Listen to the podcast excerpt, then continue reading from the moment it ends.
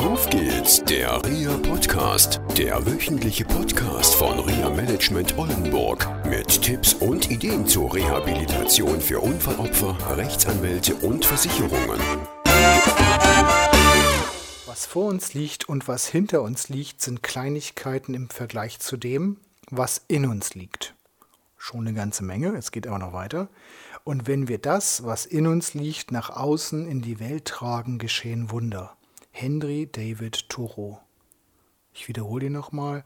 Was vor uns liegt und was hinter uns liegt, sind Kleinigkeiten im Vergleich zu dem, was in uns liegt. Und wenn wir das, was in uns liegt, nach außen in die Welt tragen, geschehen Wunder. Henry David Thoreau. Katrin, ich sage Ende des Podcasts, wir gehen nach Hause. Ja, würde ich auch sagen. Okay. Das ist genug Stoff, um nachzudenken. Genau. Ja, Die Sendung ist fertig. ja. Ich finde es einen tollen Spruch, muss ich sagen. Ja? Ja, richtig gut. Wobei ich ein bisschen hadere mit dem, was hinter uns liegt. Echt? Ja, ich Wie- finde, Wie machst das, du das mit dem Hadern? das darf schon ein bisschen mehr Gewicht haben. Man hat ja schon viel geschafft in seinem Leben. Ja, und Richard Bentler hat mal gesagt, Vergangenheit ist die Zukunft, die vorbeigeht. Ja, also sehe ich im Grunde auch so. Nein, sehe ich auch so. Und ich glaube, das ist für viele Menschen schon auch der, der Hauptweg, so erstmal rauszufinden, was in einem liegt, Ja, was man gut kann, was man gut mag, ja, ist richtig. wo man mit Leidenschaft dabei ist. Und wenn man das gefunden hat, glaube ich, ist man unaufhaltsam. ja, es ist richtig. Man kann auch furchtlos sein. Ja, Furchtlos heißt das nicht. Eine Freundin von mir sagt immer furchtlos. Das heißt furchtlos oder so. Weiß ich auch nicht, aber es ist auch egal. Mir fällt immer dazu ein, you go first. Habe ich auf dem Seminar gelernt. Geh voran. Und ich erinnere mich an, ja, Marco, den habe ich getroffen vor ein paar Monaten auf dem Seminar. Und war ein cooles Seminar. Wir haben viel Spaß gehabt und wir hatten uns schon mal in diesem Seminar am Starnberger See getroffen und haben viel Spaß gehabt und wir kamen so ins Gespräch und sagten, okay, was machst du? Und er sagte, ja, ich bin in diesem kleinen Unternehmen tätig. Und da sage ich, wie geht's dir? Wie viele Leute habt ihr so? Und ähm, er sagte, naja, so, wir sind so 30, 35 Leute. Und äh, er sagte, naja, ist nicht so lustig da. Wir haben so einen komischen Chef, so einen Choleriker. Und ich sagte, okay, was geht da so ab? Und er sagte, ja, pass auf, ich war letztens gerade fast fertig, wollte nach Hause gehen. Und da rief mich meine Chef an, mein Abteilungschef, also nicht der oberste Chef und so. Und ja, Marco erzählte dann, äh, dass er dann da runter muss. Und es, es lief ihm schon so den Krücken runter. Er hatte schon irgendwie ein ungutes Gefühl. Und er sah sich dann auf einmal in einer Situation, die für ihn, also ich hätte gesagt, das war sehr, sehr, ja, bedrückend, muss man sagen. Er kam in diesen, diesen Besprechungsraum rein und der oberste Boss saß in der Mitte und links und rechts sind so drei Leute jeweils aufgepflanzt. Und dann auch interessanterweise sagte Marco auch der Betriebsrat. Naja, und dann habe ich dann gefragt, okay, ähm, worum ging's? Ja, sie haben ein bisschen Stress mit mir, weil ich ab und zu mal ein bisschen die Wahrheit sage und nicht mit allen Produktionsabläufen einverstanden bin und auch so mal neue Ideen reinbringe und das kommt in der Firma nicht gut. Und dann habe ich ihn gefragt, okay, aber das kann ja nicht so sein.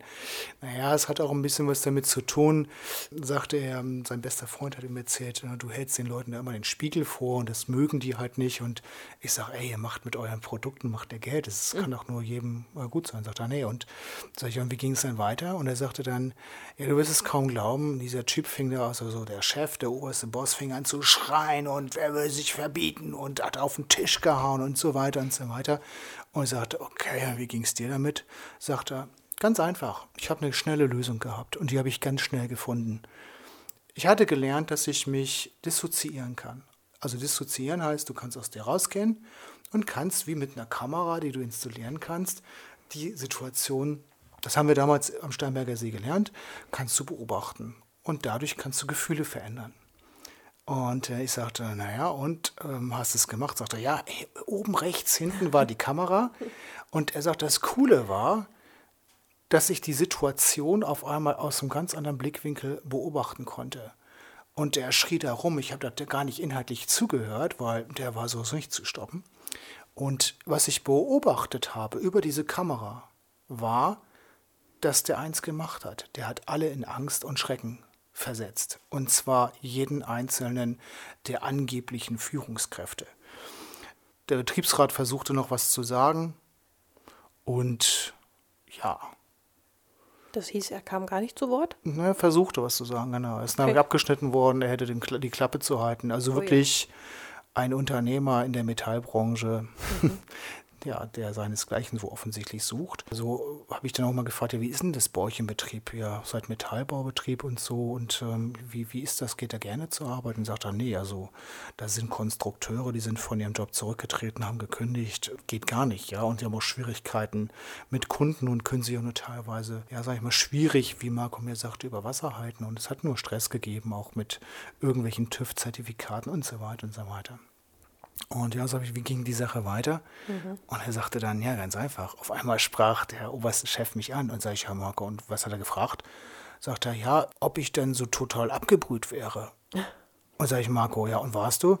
Ja, du wirst es kaum glauben, ich war total ruhig, weil ich habe das alles aus einer anderen Perspektive gesehen. Ich habe beobachtet, was da eigentlich abging und das ganze, die ganze Veranstaltung hatte wohl, so hat Marco mir erzählt, nur eine Funktion: Angst zu verbreiten. Wahnsinn. So nach dem Motto, ich und alle anderen haben nichts zu sagen, so von diesem Geschäftsführer. Und sage ich, na, da muss er ganz schön belastet gewesen sein, weil ich kann mir vorstellen, das war nicht so gut. Sagt er, nee, ich hatte gelernt, dass man Menschen zum Beispiel ins Trinkhanger setzen kann, dass man den Narrenkappen aufsetzen kann. Und ich fand das ganz klasse, was er so, so schilderte, dass er eine Strategie gefunden hatte, so locker über diese Situation herzukommen. Ich glaube auch, dass es darum geht halt und so auch in diesem Spruch, den wir am Anfang hatten, halt, dass es auch um die innere Einstellung zu vielen Dingen geht. Dass Vergangenheit zwar eine gewaltige Rolle spielt und ich weiß von Marco halt, dass er, sag ich mal, früher etwas anders gewesen ist und sehr mehr in der Vergangenheit gewesen ist und alles anderen Leuten auch recht machen wollte und er hat eine total andere Struktur gefunden und ähm, ja, wir hatten letztens mal sogar über Facebook gepostet und er berichtete mir, dass er einen Job gewechselt hat. Ich und das fand ich total sagen. cool. Ja, ja, ja. das Und das Interessante, es geht ihm jetzt besser. Ja. Er hat jetzt auch eine Firma gefunden, wieder im Metallbereich, die total super funktioniert wohl, die auch erfolgreich ist. Und er sagt, es ist ein riesiger, ja, ein riesiger Unterschied. Mhm. Er schrieb mir, kannst du dir nicht vorstellen, hier lachen die Leute. Ja, das ist Ja. total cool. Ja. Und ich glaube, dass an der Stelle ist, ja, Vergangenheit ist wichtig, aber sie ist auch vorbei, sie kann man sowieso nicht mehr ändern. Das ist ja auch das, was wir immer wieder mit den Verkehrsunfallopfern so erleben, so ein Erstgespräch. Ja, ich habe diesen Unfall gehabt. Ja, wir können es nicht ändern. Ja, jetzt, wo geht es dann in der Zukunft lang? Und viele sind in diesem Unfall behaftet und ich glaube, viele dürfen dann an der Situation auch noch Hilfe in Anspruch nehmen. Wir machen das mit Reha-Coaching und wenn es nicht funktioniert, halt mit einigen Spezialisten auch zusammen hatten wir auch schon mal darüber berichtet.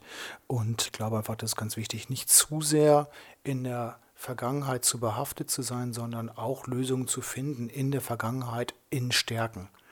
Ja, und ich finde diesen Spruch ganz gut auch, den ich mal gelesen habe, es ist nie zu spät, eine glückliche Kindheit zu haben.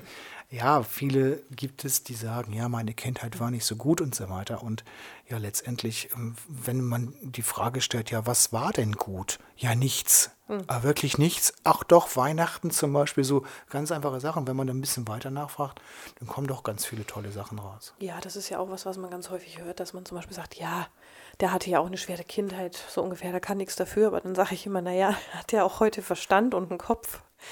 Also natürlich macht es einen Menschen Cool. aus und prägt es einen, aber er hat ja dann heutzutage immer noch die Wahlmöglichkeit, finde ich zumindest, sich Ja. für einen anderen Weg zu entscheiden. Das stimmt. Ja. Und ich glaube, das, was wir immer machen, ist auch in unseren Seminaren, dass wir, mh, wie hat das Vera Birkenbiel in einem Buch mal so schön beschrieben, man kommt mit null Ahnung, also ohne dass man beeinflusst worden ist auf die Welt. Man hat keine Erziehung bekommen durch Eltern, Pastoren, Lehrer, gute Beispiele oder wie auch immer oder schlechte Beispiele, je nachdem, sondern ja, man ist ganz frei und kommt und wird dann durch Filter durchgeschickt und ich glaube ganz einfach, dass wenn man zu sehr die negativen Filter sieht, also es hat auch was mit Glaubenssätzen zu tun, dann kann man seine Zukunft nicht gestalten. Und ich glaube, auch gerade nach einem schweren Schlaganfall, wie es bei euch oft ist im Aphasiezentrum oder wie das auch bei uns im Reha-Coaching bei Reha Management Oldenburg ist, es geht darum, das Positive und die Stärken, und die hat jeder aus der Vergangenheit mitzunehmen, sich darauf zu konzentrieren und daraus Strategien zu, zu meistern. Und ich komme da mal zurück auf das Beispiel, dass wir in der einen Sendung hatten mit dem Tischler, der hatte Stärken, der war sich dessen nicht mal bewusst, dass er diese Stärken hat. Und hat in kürzester Zeit sein ganzes Leben umgebaut, weil er dann auf einmal selbst eine Idee hatte. Und ich glaube, darum geht es auch, selbst eine Idee zu finden. Okay, manchmal braucht man Hilfe von außen, von Dritten, eine Idee zu finden, wie man was machen kann und seine Stärken zu finden. Ja, und dann auch darauf zu vertrauen. Also ich glaube, das ist auch ganz wichtig, dass man dann erstmal um seine Stärken weiß und dann auch aber zu sagen, okay, und dabei bleibe ich. Genau, richtig. Ja, Einfach durchzuziehen. genau. Und wir hatten ja mal dieses Gespräch mit Frau Hoberg gehabt von Hoberg und Lohrengel in Osnabrück. Und auch da, gerade in der beruflichen Neuorientierung, hatte auch Frau Hoberg ähm, berichtet, dass es da ganz viele Menschen gibt, die einfach ja so viel schon können, die dann vom Piloten zum Wanderführer werden und dann auch Interessen auf einmal hochholen. Das hat da ganz viel mit zu tun halt. Ja, Ja. Okay. gut. Viel Spaß beim Suchen. Ja, was so ein Spruch machen kann, ne? Ja. Und der war wirklich sehr lang. Okay. Also bis zur nächsten Woche. Tschüss. Tschüss. Das war eine Folge von Auf geht's, der REA Podcast, eine Produktion von REA Management Oldenburg. Weitere Informationen über uns finden Sie im Internet unter www.reamanagement-oldenburg.de.